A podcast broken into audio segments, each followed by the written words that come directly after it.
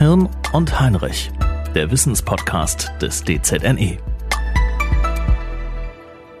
Ich bin nicht betrunken, ich bin krank. Ganz starker Slogan von der Huntington-Hilfe und das ist auch unser Thema heute hier bei Hirten und Heinrich. Wir sprechen über Korea Huntington, eine Erkrankung, die eher selten vorkommt, aber dennoch sind es mehrere hundert Frauen und Männer, die jedes Jahr ihre Diagnose bekommen. Und wir sprechen ja in diesem Podcast über neurodegenerative Erkrankungen und haben schon über Parkinson gesprochen, über Alzheimer, ALS.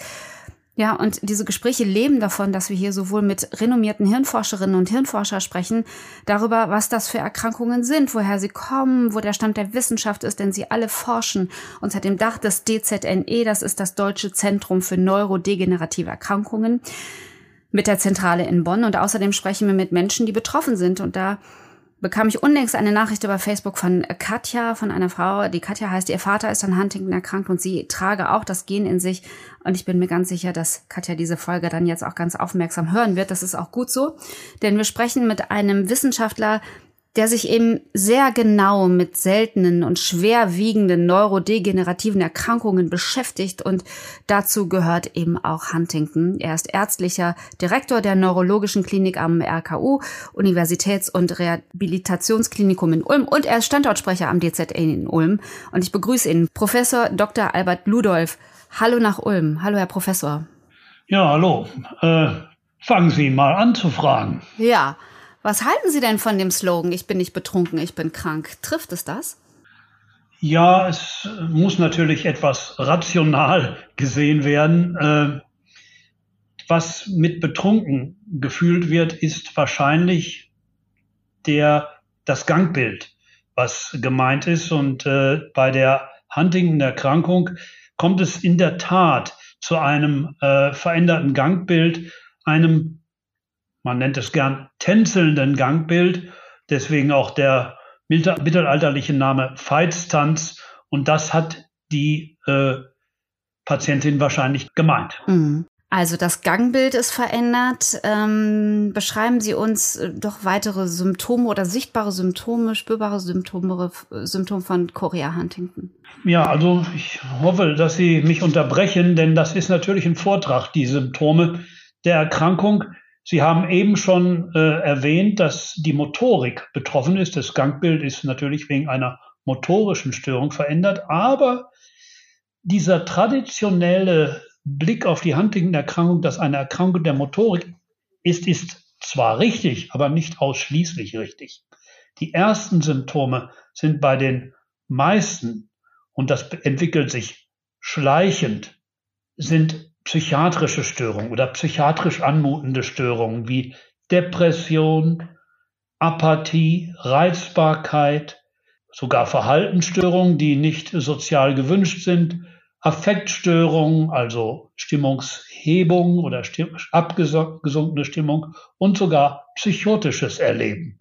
Das ist eigentlich genauso wichtig wie die Motorik, obwohl natürlich, der sagt, der Name sagt es schon und die Patientin sagt es auch, die Bewegungsstörung als traditionelles Hauptmerkmal der Chorea Huntington gesehen wird. Dazu gehört die Chorea, also eine Überbeweglichkeit vor allen Dingen der Extremitäten, aber auch anderer Körperteile, zum Beispiel der Zunge. Man kann die Zunge nicht lange aus dem Mund strecken, ohne dass sie äh, sich bewegt. Myoklonische äh, Zuckungen, das heißt Muskeln, Zuckungen unregelmäßig, Grimassieren, Unfähigkeiten, die Augen schnell, willkürlich und ohne Blinzeln zu bewegen, Schleuderbewegungen oder eben über allgemein das Durchhalten von motorischen Handlungen. Ich hatte eben schon die Zunge genannt. Das sind die ersten Symptome. Also psychische Symptome und motorische Symptome. Das ist der wesentliche Punkt. Ähm, wenn Sie all das aufzählen, dass es erstmal ja psychologische Symptome sind, dass man Erschöpftheit hat, Gereiztheit hat, woran würde ich denn merken, dass das eben nicht eine Lebensphase ist, ich habe vielleicht äh, Probleme im Job oder, oder in der Familie, sondern dass da was Ernsteres hintersteckt? Was sind Anzeichen, von denen Sie sagen würden, ach, da melden Sie sich mal? Naja, ein wesentliches diagnostisches Merkmal sind eben nicht nur diese Symptome, das, der wesentliche diagnostische Hinweis ist bei 98 Prozent der Erkrankten der Erbgang. Mhm. Das heißt, die Tatsache, dass ein Elternpaar, also eins, also Entschuldigung, einer der beiden Eltern äh, bereits von dieser Erkrankung betroffen ist. Und deswegen äh, ist es schwierig für den äh, Betroffenen einerseits dies zu einer spezifischen Lebenssituation zuzuordnen, aber eben auch andererseits zu unterscheiden, das von dem, was sie von den Eltern, von einem der beiden Eltern bereits vielleicht als Kind erlebt hat. Der wesentliche zweite Hinweis ist eben die Genetik. Mhm. Das heißt, wenn Sie ähm, Menschen vor sich sitzen haben, die ihre Diagnose bekommen, die sind jetzt nicht komplett überrascht. Nein, die wollen es wissen. Die wollen es wissen, ob sie das Gen auch haben oder nicht. Mhm. Wenn sie nicht davor schon äh, den Wunsch gehabt haben, äh, zu wissen, ob sie ein asymptomatischer Genträger ist. Das gibt es zunehmend heute. Und ich habe viele Patienten, die in dieser Situation sind. Eines der Eltern, einer der Eltern hat die Erkrankung und man hat irgendwelche seltsamen Symptome oder auch noch nicht oder man hat eine Lebensplanung vor sich mit 25 zum Beispiel und will wissen, ob man krank wird oder nicht. Hm. Herr Ludolf, was passiert denn eigentlich im Hirn bei Korea Huntington oder was passiert nicht mehr? Naja, man kann vielleicht äh, etwas artifiziell die beiden Symptomgruppen, die ich eben nannte, Psyche und Motorik, auch verschiedenen Hirnregionen zuordnen, die von der Krankheit betroffen sind. Die motorische Symptomatik ist allgemein einer Krankheit des sogenannten Nucleus caudatus. Keine Angst, ich erkläre es noch. Gut, Sie sehen meinen Blick.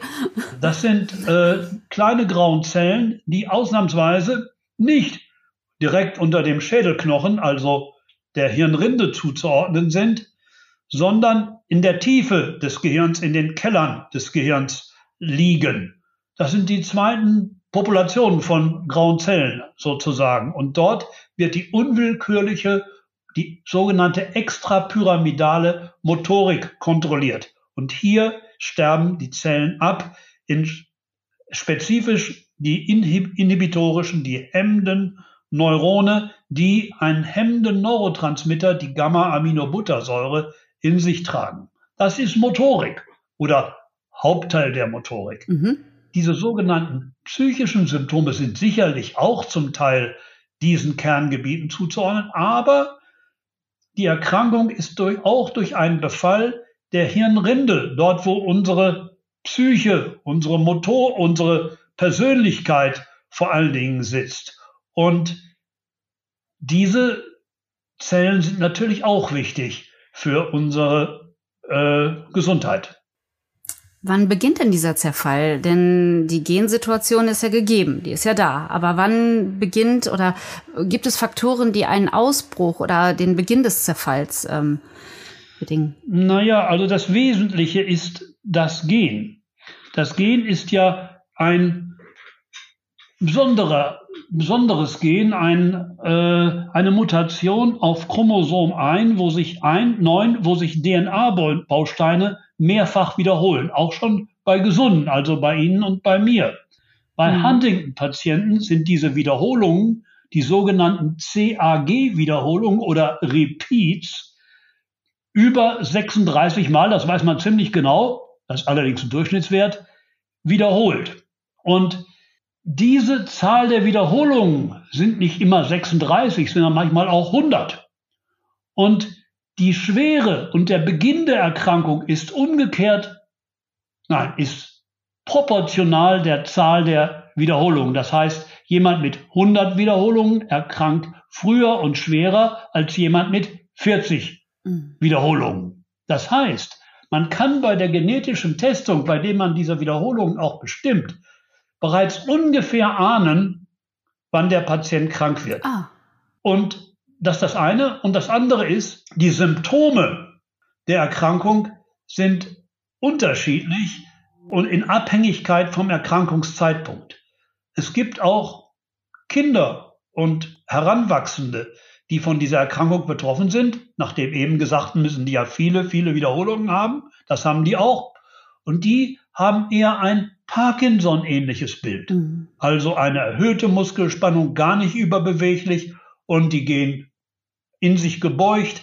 Also das Bild, das klinische Bild hängt von der Zahl dieser Wiederholungen ab. Mhm. Haben Sie das schon gehabt in Ihrer Klinik, dass Sie da ein Kind sitzen hatten, eine Familie mit einem betroffenen Kind oder, oder ein Heranwachsenden? Ja, wir haben hier viele Patienten. Äh, wir haben hier eine Huntington-Sprechstunde, die von Professor Landmeier und Frau Dr. Lindenberg geleitet wird.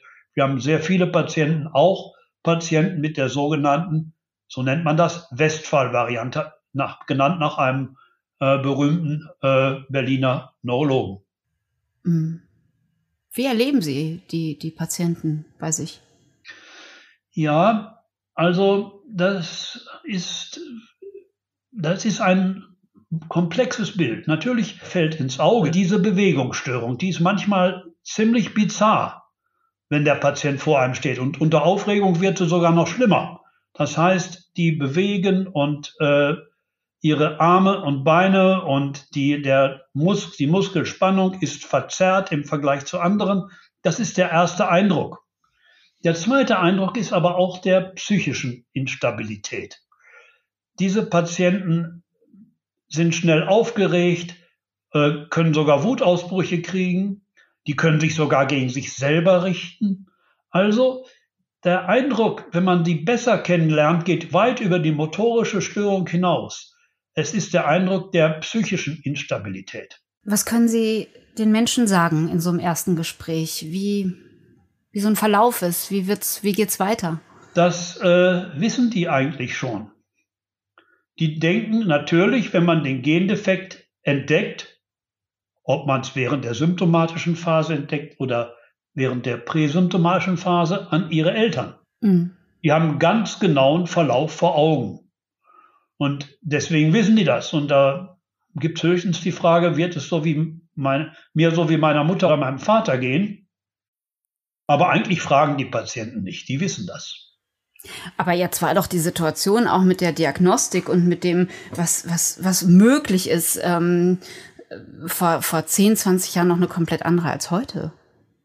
Also, ja, also es war immer die Hoffnung, dass die Chorea Huntington äh, eine Modellkrankheit darstellt. Weil man die Diagnose ja praktisch schon mit der Geburt stellen kann, hatte man gehofft, dass man bei dieser Erkrankung, einer relativ seltenen unter neurodegenerativen Erkrankung, anders als beim Alzheimer und beim Parkinson, schon im Vorfeld diagnostizieren kann und damit Prävention betreiben. Leider, leider ist es seit der Entdeckung des Huntington-Gens Mitte der 90er Jahre, also vor ungefähr oder vor mehr als 25 Jahren, nicht gelungen, eine solche Therapie zu etablieren. Allerdings besteht aus meiner Sicht diese Hoffnung dennoch, auch heute noch. Es kommt immer auf den Quantensprung an in der Erkenntnis. Das gibt es manchmal in der Medizin. Ich bin 40 Jahre im Beruf. Ich habe das bei vielen Erkrankungen erlebt und äh, deswegen ist die Chorea Huntington immer noch mit einer Hoffnung auf eine sehr erfolgreiche präventive Therapie verknüpft. Ich hätte beinahe gesagt, per Definition. Sagen Sie es mal ganz konkret. Was, was wird gemacht? Was ja. kann man, kann man den Verlauf aufhalten? Kann man es verlangsamen? Also, ich möchte doch vielleicht etwas ausholen. Ich habe Zeit, Herr Professor, ich habe Zeit. Weil ich möchte jetzt nicht mit, naja, äh, journalistisch interessanten und äh, modernen Dingen anfangen. Ich möchte zunächst über den Patienten sprechen. Mhm. Man kann die Bewegungsstörung mit Medikamenten reduzieren, meistens nicht ganz unter Kontrolle bekommen, zumindest, dass man die Sturzgefahr oder ähnliche Komplikationen reduziert. Man kann psychische Instabilität mit Psychopharmaka behandeln. Man kann sozial gesehen für ein stabiles soziales Umfeld der Patienten, die sind psychisch labil, sorgen, sodass sie nicht sehr früh, meistens ist das nicht zu vermeiden, unter geschützte Bedingungen äh, betreut werden müssen. Man kann das sprechen, was auch betroffen ist später. Später wird man den Huntington-Patienten kaum mehr verstehen, mit Hilfe von logopädischen Maßnahmen äh, verbessern. Man kann ergotherapeutische Maßnahmen durchführen, die zur Hilfe bei der Feinmotorik anleiten.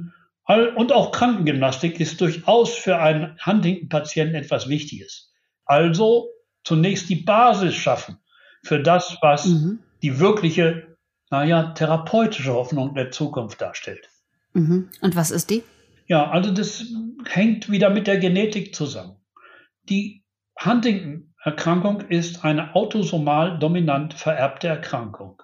Wenn Sie sich an die Mendelschen Gesetze erinnern, wenn ein Elternteil das Gen trägt, dann werden 50 Prozent der Kinder krank. Mhm. Bei den meisten autosomal dominanten Erkrankungen ist der Mechanismus, der vom Gen zur Störung führt, dadurch charakterisiert, dass das Gen einen neuen Gifteffekt erwirbt durch die Mutation. Es ist also logisch, die Expression des Gens, also das, die Umschreibung der DNA auf Eiweiß, auf das Protein, zu bremsen. Und das macht man heute bei einigen Erkrankungen in der Neurologie, teilweise sehr erfolgreich, ich werde das gleich nochmal berichten, äh, indem man den Weg von DNA über RNA zu Eiweiß verändert. Ich hätte beinahe gesagt manipuliert. Das ist heute möglich. Wenn man das sieht, wie das bei der spinalen Muskelatrophie, einer früher absolut tödlich verlaufenden Erkrankung des Kindesalters, heute kann, dann ist das sehr beeindruckend, auch für mich. Mhm. Bei der Huntington, da muss man allerdings die Eiweißproduktion erhöhen, während bei Huntington muss sie erniedrigt werden. So, jetzt ist aber die dumme, die schlechte Nachricht, dass das bei der spinalen Muskelatrophie funktioniert hat, in überragender Weise. Während bei Huntington, und das haben Sie wahrscheinlich im März, April in der Presse gelesen, hat es nicht funktioniert. Genau. Es hat die, den Patienten sogar geschadet.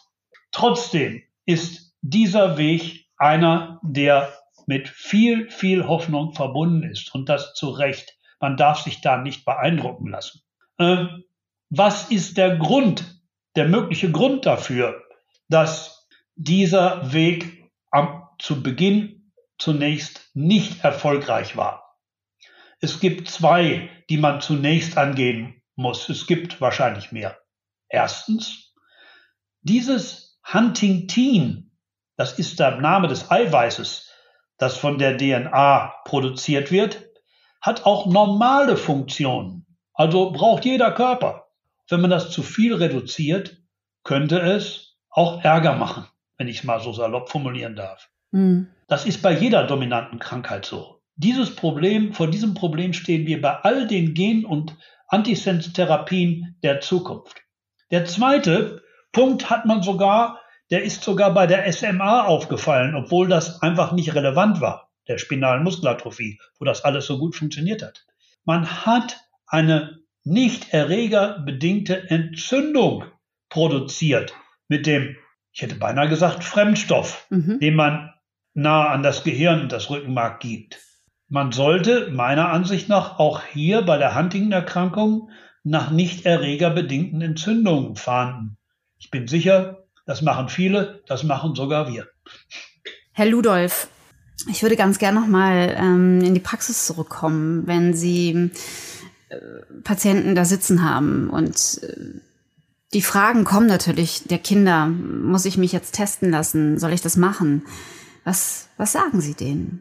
Also das ist zunächst eine Frage der transparenten Information. Mhm. Viele wissen es ja gar nicht oder haben erstaunlich wenig Wissen. Viele haben auch wieder viel Wissen. Da muss man sich erstmal auf, das, auf den Gegenüber oder die Gegenüber einstellen mhm. und die von ihrem Wissenstand her abholen. Da muss man den Patienten oder den Genträgern, potenziellen Genträgern, zunächst erstmal die Mendelschen Gesetze erklären. Da muss man auch erklären, dass es bei der Huntington-Erkrankung meistens kein Zurück gibt, wenn man das Gen trägt. Genau. Es gibt genau. ja das Phänomen der unvollständigen Penetranz bei genetischen Erkrankungen. Das heißt, in einer Generation tritt man auf und anderen wieder nicht. Nein, die Hunting, das Huntington-Gen ist immer oder fast immer, man soll nie immer sagen in der Biologie, mhm. völlig penetrant. Das heißt, wenn jemand das Gen trägt, dann kriegt er die Erkrankung auch und das wiederum in Abhängigkeit, wie vorhin erklärt, von der Zahl der Wiederholungen. Das muss man dem Patienten erklären. Und dann muss man auch dem Patienten wollen die das in dem Moment hören? Entschuldigung, wenn ich Sie da unterbreche. Kein Weil Problem. es geht ja letztlich, es geht letztlich darum, wir haben ja eine Situation, ähm, mein Vater, meine Mutter ist schwer erkrankt. Wir müssen jetzt erstmal als Familie damit klarkommen, was bedeutet das eigentlich für meinen Vater, meine Mutter? Wie wird sich das entwickeln?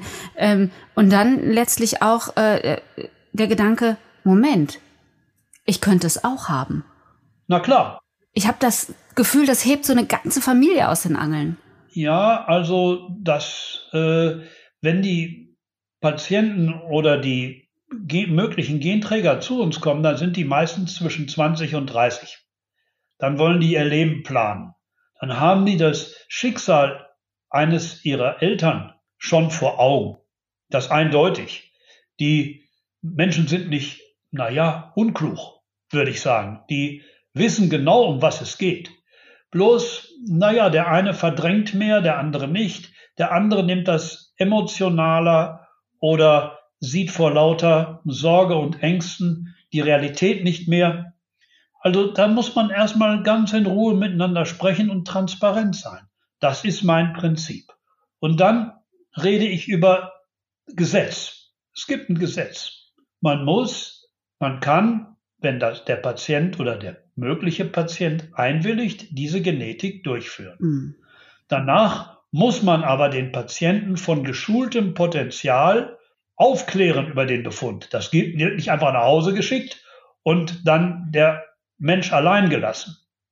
Dann muss ein Genetiker oder ein geschulter Neurologe in diesem Falle den Patienten aufklären, was das bedeutet. Und so ist der Verlauf. Mhm. Es ist tödlich. Sie sagen, es ist nicht umkehrbar, diese Erkrankung. Ja. Ähm, man kann sie nicht aufhalten. Woran sterben die Patienten? Ja, eine Besonderheit der, eine Besonderheit der Huntington-Erkrankung ist, wie übrigens auch andere Erkrankungen in der Neurologie, aber da ist besonders auffällig, dass die Patienten meistens, ich hätte beinahe gesagt, dünn sind oder heute sagt man vielleicht einen niedrigeren BMI haben. Mhm. Die Patienten nehmen noch weiter ab. Und das liegt vielleicht an der zentralen Störung des Essenverhaltens. Das wird aber dann später so, dass der BMI unter 15, 18 sinkt. Und damit sind die Patienten geschwächt. Sie kriegen eine Schluckstörung und dann, wenn es eine Schluckstörung gibt, gibt es häufig Lungenentzündungen. Und das ist meistens bei dem geschwächten Gesamtorganismus etwas, was nicht mehr mit medizinischen Mitteln zu behandeln ist. Sie sagen uns, dass Sie seit, seit 40 Jahren im Beruf sind. Ähm, was ist, was ist Ihr Forschungsziel? Wenn Sie, wenn Sie äh, irgendwann sagen, so das habe ich geschafft oder das schaffe ich für diese Patienten? Also ich glaube, auf diesem Gebiet, da bin ich übrigens nicht alleine. Ich habe vor allen Dingen mein Interesse an der Huntington-Erkrankung in den 90er und in den Nullerjahren äh, umgesetzt wir haben damals ein Tiermodell für die Huntington-Erkrankung mit Hilfe eines natürlich auftretenden Gifts erstellt, das in China äh, Kinder er, er, er, zu er in Erkrankungen gebracht hat, die der Huntington-Erkrankung ähnlich sind. Und wir haben als allererste in der Welt eine Studie gemacht, mit der man die, den natürlichen Verlauf der Huntington-Erkrankung äh, darstellen konnte. Der, die Kenntnis des natürlichen Verlaufs ist natürlich die Grundlage dafür, dass man intervenieren kann. Wenn man nicht weiß, wie es natürlich verläuft, dann kann man es auch nicht ändern. Außer man hat ein Schwarz-Weiß-Bild vor Augen, aber das gibt's fast nie.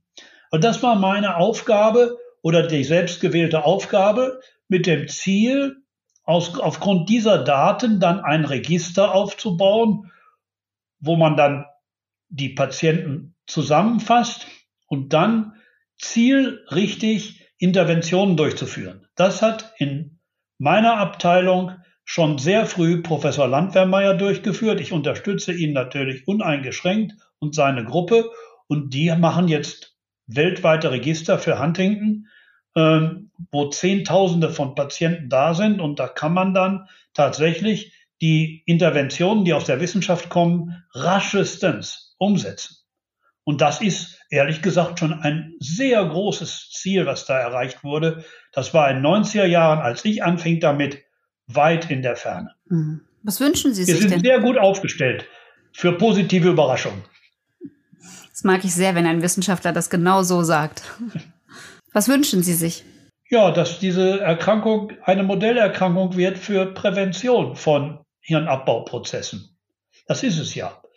Wenn man die, das ist ein Hirnabbauprozess. Etwas, et, etwa wie der Alzheimer, der Parkinson, hm. wie die amyotrophe Lateralsklerose. Wenn man einen Gendefekt von vornherein kennt und die Krankheit mit Hilfe des Gendefekts dann diagnostizieren kann, wenn sie noch gar nicht ausgebrochen ist, dann kann man auch mit geeigneten Methoden die Krankheit verhindern. Prävention. Und Prävention ist die Zukunft der Neurodegenerationsforschung. Und bei Huntington, das wäre mein persönlicher Wunsch, könnte man als allererstes Prävention betreiben. Das wäre mein Wunsch für das Huntington-Feld. Ist notiert. Professor Albert Ludolf, vom DZNE-Standort in Ulm. Ich danke Ihnen ganz herzlich für dieses Gespräch und ähm, Sie haben vermutlich vielen Menschen jetzt an dieser Stelle ein paar wichtige Fragen beantwortet. In der nächsten Folge werden wir mit einer jungen Frau sprechen. Ihr Vater ist an Huntington erkrankt und auch sie trägt das Gen in sich, was das für die Familie bedeutet. Das also dann in der nächsten Folge von Hirn und Heinrich.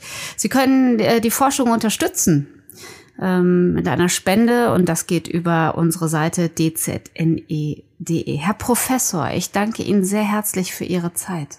Kein Problem. Das ist ja der Sinn meiner Arbeit. Mindestens. Dankeschön. Ich bin Sabine Heinrich. Alles Gute und bis bald.